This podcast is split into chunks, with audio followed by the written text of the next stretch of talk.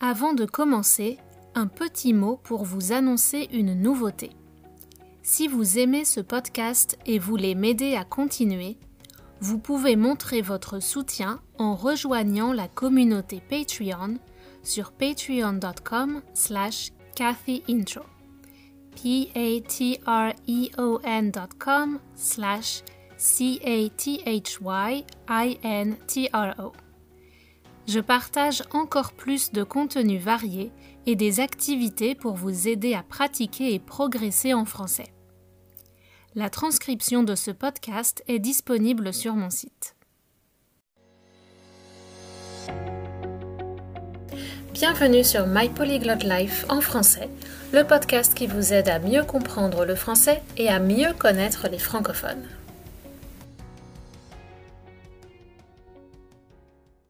Alors aujourd'hui, je reçois Sarina, qui est en Italie, mais qui est québécoise et qui enseigne le français. Vous avez peut-être entendu son podcast Fleur de lys, dont j'ai partagé le lien sur Instagram et mon site. Et comme elle est d'Amérique du Nord, j'ai eu envie de lui demander comment se passe Halloween pour elle. On a aussi beaucoup parlé de français du Canada, du Québec et de la différence avec le français de France. Alors tout d'abord, Bonjour Sarina, merci d'avoir accepté mon invitation. Est-ce que tu veux ajouter quelques mots pour te présenter à nos auditeurs? Salut Cathy, donc euh, je pense que c'est une super introduction que tu m'as fait, donc merci beaucoup. Comme tu dit, j'ai fait un podcast aussi pour les personnes, ben, pour les apprenants de la langue française de niveau, de niveau intermédiaire.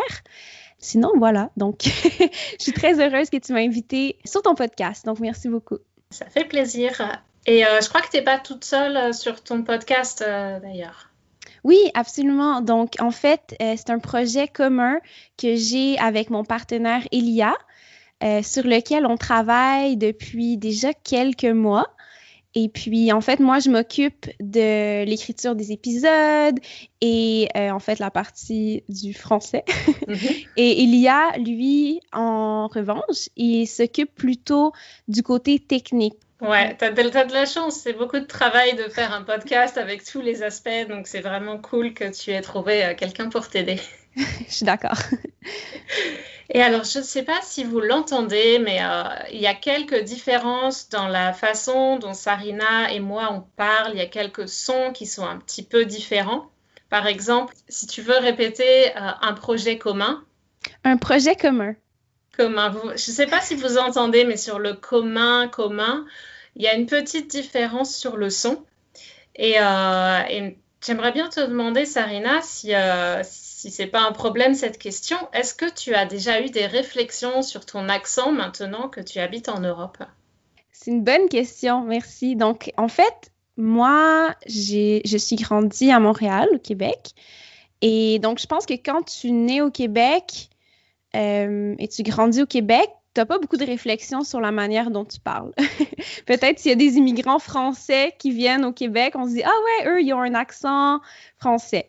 Mais sinon, euh, j'ai toujours considéré que le français, c'était vraiment la seule manière pour moi de parler et aussi l'accent que j'ai en ce moment mm. et que j'ai toujours eu.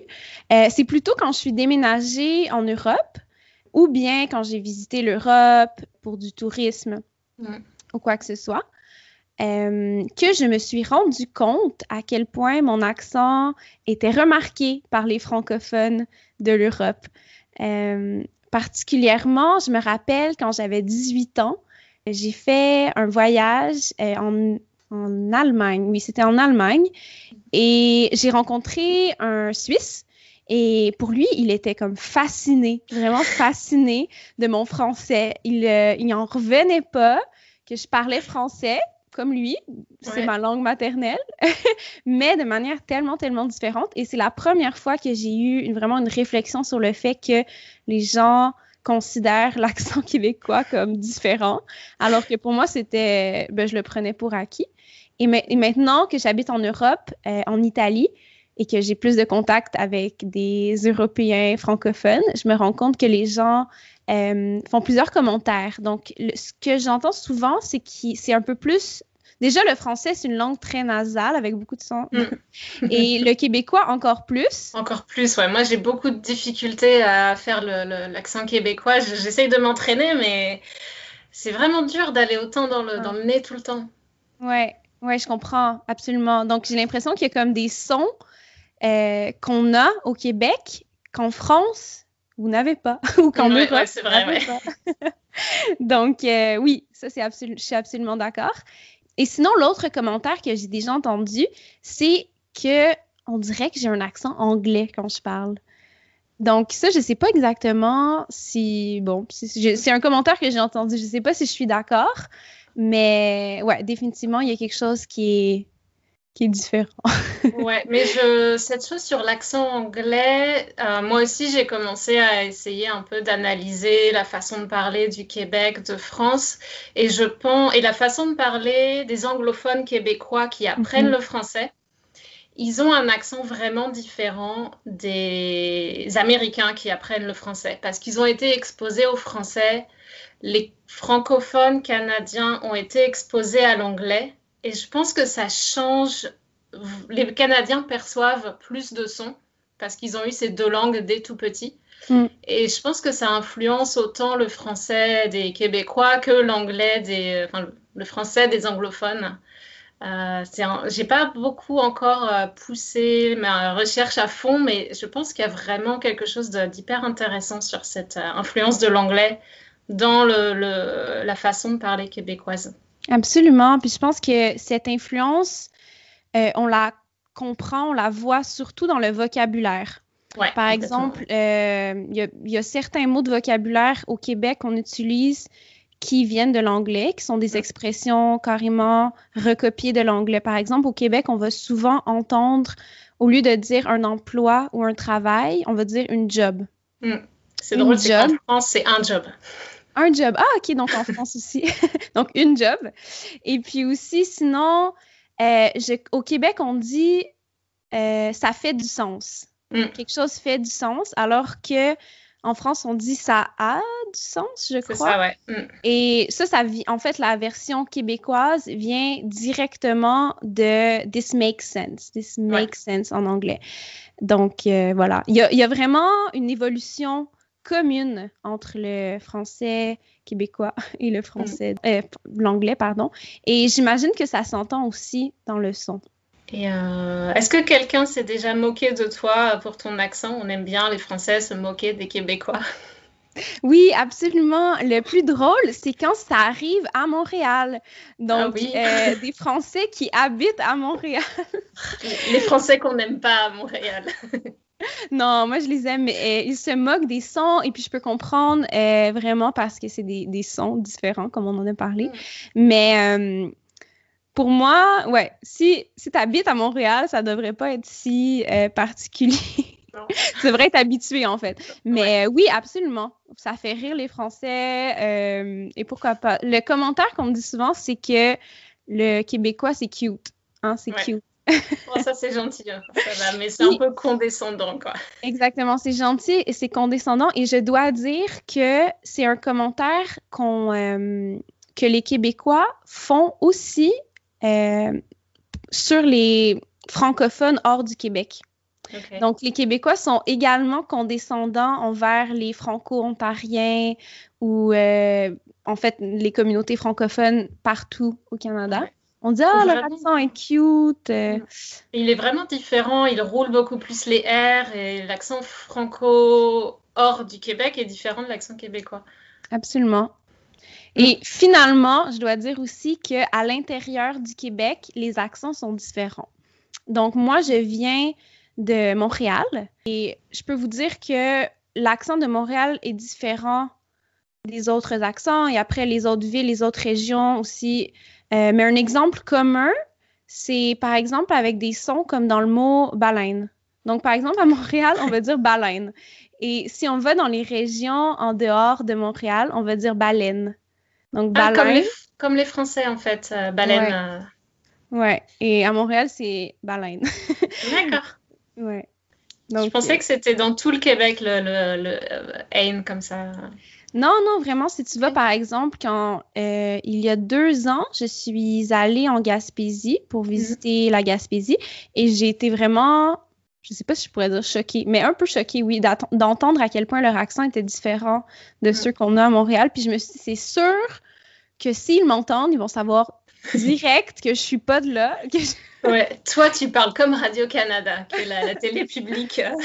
qui viennent de, ben, qui, ouais, qui sont de Montréal, probablement. Ouais.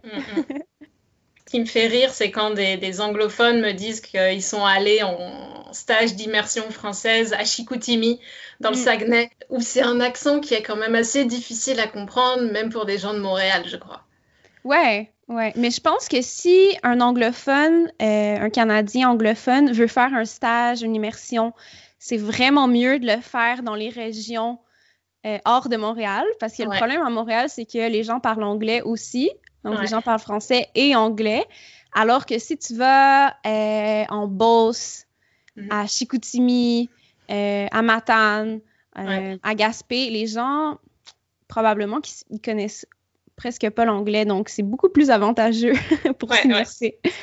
C'est un, un, problème à Montréal pour les, les, gens qui apprennent le français. Ils ont beaucoup de difficultés à, à ce que les gens répondent pas en anglais, ne, ne switch pas, ne change pas à l'anglais mhm. dès qu'ils ouvrent la bouche.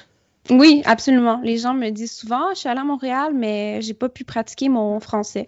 Mais par exemple, je dois dire que c'est pas vraiment un problème. L'accent vraiment lourd, l'accent de Chicoutimi, euh, c'est pas vraiment un problème, je crois, si quelqu'un mhm. apprend en premier de cet accent. Parce que, par exemple, j'ai des étudiants qui sont canadiens, anglophones, mhm. et qui ont appris premièrement le français québécois. Et pour eux, c'est difficile de comprendre le français d'ailleurs du Québec. Ouais, ouais, ouais. J'ai mhm. déjà entendu ça, ouais. Oui, en fait, le problème se pose quand ils sont allés à l'école, de, par exemple, de l'Alliance française, où c'est du français parisien, et après, on les envoie à Chicoutimi. et là, c'est comme, je connais pas cette langue. C'est vraiment une autre langue, on dirait. Ouais, mais si tu es directement, donc si tu veux venir habiter au Canada, mon conseil c'est dès le début de s'exposer à l'accent français, canadien, québécois. Et c'est pour ça que je recommande ton podcast en fait pour les, euh, parce que c'est pas facile de trouver des ressources en français québécois ou en français canadien pour euh, pour les apprenants. Mm-hmm. Ah, mais c'est super gentil, merci. Puis justement, je suis vraiment d'accord avec toi. C'est d'ailleurs pour ça que j'ai commencé mon podcast parce que mes étudiants sont majoritairement canadiens. Donc, on fait des, leçons en ligne. Et puis, justement, pour eux, c'est un choc d'apprendre un, français parisien mm. et ensuite d'être exposé au français québécois et de dire, mais je, je comprends pas. Donc, ça fonctionne pas. Donc, je me suis dit, bon, s'il peut avoir un peu de ressources québécoises, ça serait cool pour eux. Bah, merci pour euh, les apprenants canadiens. Et en parlant justement de, personnes qui sont peut-être en dehors de leur environnement, toi, tu es en Italie maintenant alors. Donc toi aussi, tu es, immigré, tu apprends peut-être la langue d'ailleurs. Mm-hmm. Euh, et, en ce moment, avec le Covid et toutes les restrictions, j'imagine que c'est un petit peu difficile de fêter Halloween. Mais euh, est-ce qu'ils le fêtent d'ailleurs en Italie? Alors, en Italie, absolument pas. Donc, euh, l'Halloween, c'est un truc qui n'existe pas, sauf si tu as six ans et moins. D'accord. donc aujourd'hui, non, en fait, hier, c'était Halloween. Donc aujourd'hui, mm. on enregistre cet épisode le 1er novembre. Mm. Et hier, c'était donc l'Halloween. Et j'ai vu un peu d'enfants, pas beaucoup, un peu d'enfants se promener. Et donc, euh, j'ai aussi demandé euh, à mon copain, Elia, c'était quoi la tradition italienne et c'est quoi d'habitude?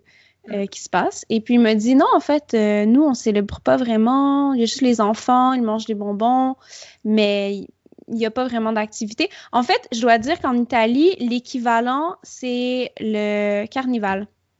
Donc le carnaval de, enItalie, qu'on retrouve aussi au Brésil, euh, je crois en France. Un petit peu en France aussi, ouais. Ouais. Et donc, le carnaval le plus populaire, c'est à Venise. Mm. Et il y en a aussi partout en Italie. D'accord. Donc, euh, ça, c'est un peu comme un, genre d'équivalent. Donc, les gens se déguisent, mettent mm. des masques, des célébrations et puis euh, beaucoup d'autres activités. Mais à l'Halloween, par contre, presque rien.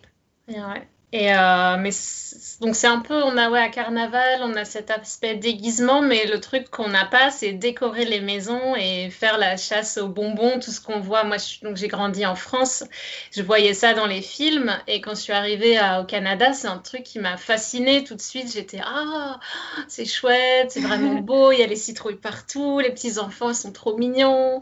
Est-ce que tu peux nous parler de comment ça se passait quand tu étais petite, toi? Absolument. Donc, j'ai toujours eu des bons souvenirs avec l'Halloween. J'adore l'Halloween. Et donc, euh, en fait, ça commençait à peut-être quelques semaines avant la date de l'Halloween parce que dans ma famille, on aimait beaucoup fabriquer nos propres costumes. Donc, on allait dans un magasin qui vendait des tissus et du matériel pour euh, coudre nos costumes. Et là, on se mettait à être créatif et coudre nos costumes.